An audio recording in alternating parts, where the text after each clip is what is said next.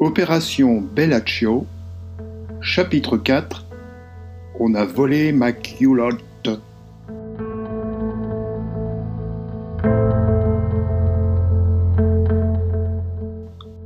Deux jours se sont déjà écoulés depuis le départ de Saint-Nazaire et le Judas des Épinettes trace vaillamment son sillage sur le grand océan. Une vilaine dépression a quelque peu secoué le bâtiment et ses passagers dans le golfe de Gascogne. Mais le commandant Le Merlec est un bon capitaine. Il a su parer à la lame vicieuse, la mauvaise, celle qui vient vous secouer en loose dé, vous titiller le gaster et vous gâcher la digestion. La traversée s'annonce longue.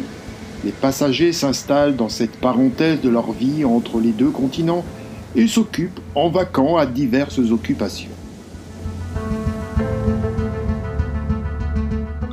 Dans sa cabine, le professeur Tutu rumine. Il est inquiet.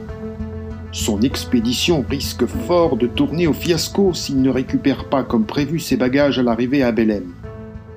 En même temps, laissant vagabonder son imagination et songeant aux courbes généreuses de Lady Rochester, il ne peut s'empêcher d'avoir une pensée émue. En clair, ce vieux lubrique grave en pensant au nibard de la douairière.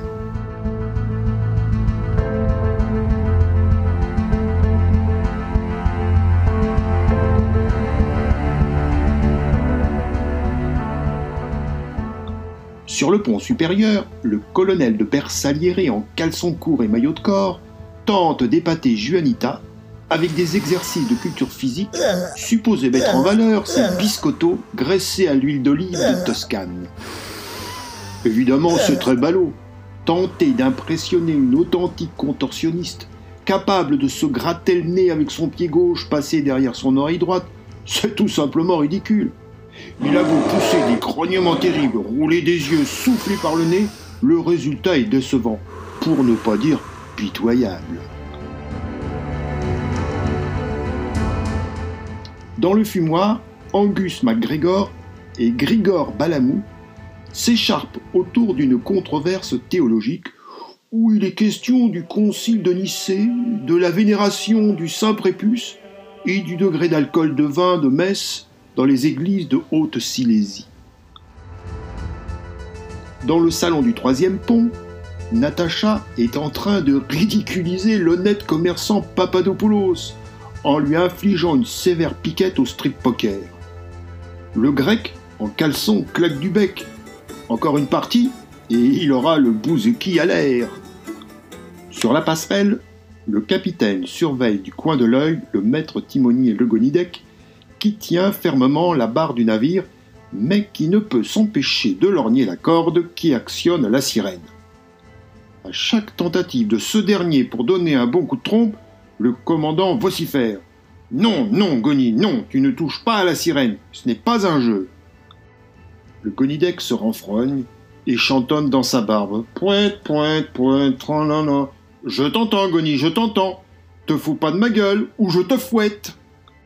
Oh oui, oh oui, roucoule le maître timonier en lançant un regard inamoureux au capitaine, qui fait semblant de regarder les vagues. Soudain, la porte de la passerelle s'ouvre violemment. Le chef cuisinier du bord fait irruption en braillant qu'il exige de voir le commandant. Le cuistot est rouge de colère.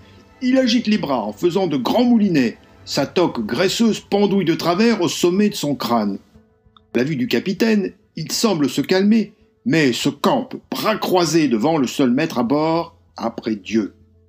Eh bien, mon vieux, bougonne le commandant, que me vaut cette irruption sur ma passerelle? Capitaine, c'est intolérable. On vient encore de piller mes réserves. Au moins un mètre de saucisse, quatre pots de crème de marron, une bouteille de Saint-Émilion et trois yaourts aux ananas. Comment, tu es sûr? Mais oui, capitaine. Et le pire, c'est que c'est la deuxième fois depuis que nous avons appareillé de Saint-Nazaire. Un jambon et trois mètres de boudin. envolé Sacre bleu Qu'est-ce que c'est encore que cette histoire? Ça, je n'en sais rien. Mais si ça continue comme ça, ma provision de charcuterie va fondre comme neige au soleil. Et on va devoir zigouiller le cochon avant le caporne. Il convient de rappeler que la traversée étant très longue, le navire doit embarquer un avitaillement conséquent. Afin de pourvoir à la fraîcheur de ses menus, le Bosco entretient une véritable basse-cour. Dix poules pour les œufs frais, ainsi qu'un porc.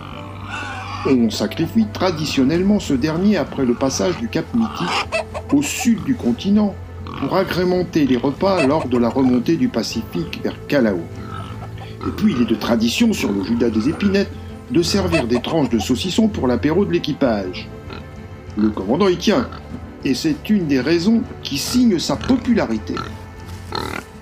Oui, c'est bien embêtant cette histoire. Euh, surtout que le charcutier n'embarque qu'à l'escale de Montevideo. Alors moi, Tintin, hein, je ne trucide pas le cochon. Écoutez mon vieux, nous allons bien trouver un tueur à bord pour saigner ce porc. En attendant, surveillez vos frigos et vos gardes-manger. Je ne sais pas, moi, organiser des tours de garde avec vos marmitons. Le cuistot ressort en maugréant après ce foutu barlu.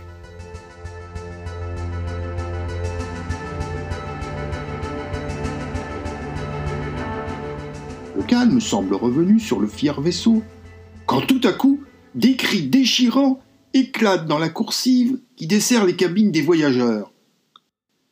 Stop thief! Oh, viewer! Help! Alors quoi? Mais qu'est-ce qui se passe encore? s'écrie le malheureux commandant qui dégringole l'escalier de la passerelle et se précipite, suivi par un groupe de passagers aussi curieux qu'inquiets. C'est Lady Rochester qui brame ainsi devant la porte de sa cabine ouverte.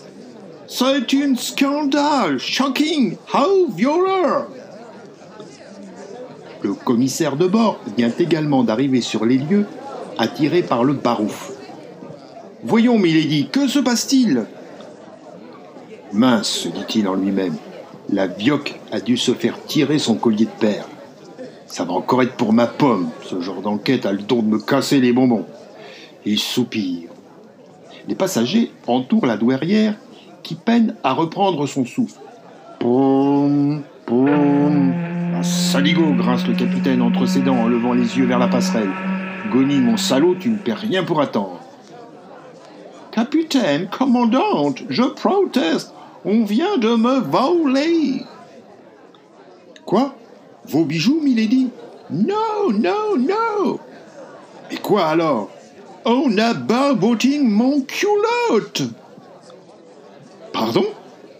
Le commandant et le commissaire de bord se regardent ahuris. Yes, mon culotte My lace panties Juste ciel On s'est attaqué à la culotte en dentelle de Lady Rochester, Bram Angus MacGregor. Un mécréant Et flan Le malheureux Angus se prend illico un nouveau coup de pébroc dans le derche, asséné avec vigueur par son irascible et pieuse épouse, toujours aussi prompt à veiller sur la moralité des propos de son pasteur de mari.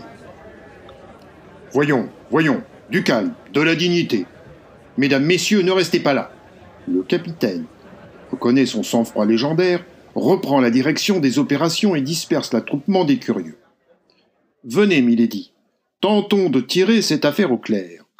Le commandant, suivi du commissaire de bord le Maflu, soutenant Lady Rochester, qui retrouve peu à peu ses esprits, pénètre dans la cabine de la riche anglaise. Une malle est ouverte. Les effets de la dame répandus sur le sol. Mais à part ce foutoir, rien. Le coffre à bijoux est intact et trône sur la coiffeuse. Rien ne semble avoir été volé ou détérioré. Ben ça, s'exclame le maflu en se grattant la tête. Le commandant fronce les sourcils lui aussi fort perplexe. Il flaire le coup foireux, le vicelard de service, le fétichiste de mes deux qui hante les coursives de son beau navire. Yes, look, Captain, my culotte a été stolen. Suffoque, la pauvre dame. Stolen? Oui, le maflu. Volé, traduit le capitaine qui pratique la langue de Shakespeare. Ah oui, stolen. Le commissaire de bord hoche la tête d'un air entendu. Une seule culotte, milady? Yes, mais la plus nice. One exemplary unique cadeau de Sa Majesty the Queen of British Empire. À ces mots, le commandant le Merlec se fige et se met au garde à vous. Le Baflu enlève respectueusement sa casquette. Culotte de la reine, manquez plus que ça. Le merlec sent perler les gouttes de sueur sur son front. Ah, si le scandale fuite, je suis bon pour reprendre du service sur un moritier. Merde alors.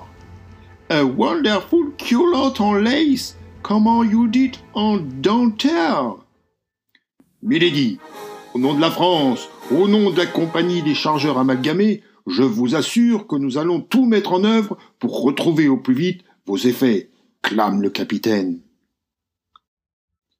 La douairière émet un borg-boring approbateur. Le naturel reprend le dessus. Elle pince le nez et, méprisante, congédie les deux officiers qui sortent à reculons en saluant bien bas. Le maflu, nom d'un cachalot, vous allez mettre tout en œuvre pour retrouver cette bon sang de culotte de mes deux. À vos ordres, commandant. Dans sa cabine, pourquoi Quick, adossé à la porte qu'il vient de refermer derrière lui, reprend-il péniblement son souffle? Il tire de sa poche un délicat tissu de dentelle qu'il agite devant ses yeux en souriant. Ah, le sacripant La culotte C'était lui C'est que le panty en question, au regard du diamètre généreux des cuisses royales, va lui permettre de tailler deux magnifiques filets à papillons pour son cher professeur. On ne sait jamais si le latécoère de l'aéropostale venait à s'abîmer en mer avec les bagages, il convient de prévoir un plan B.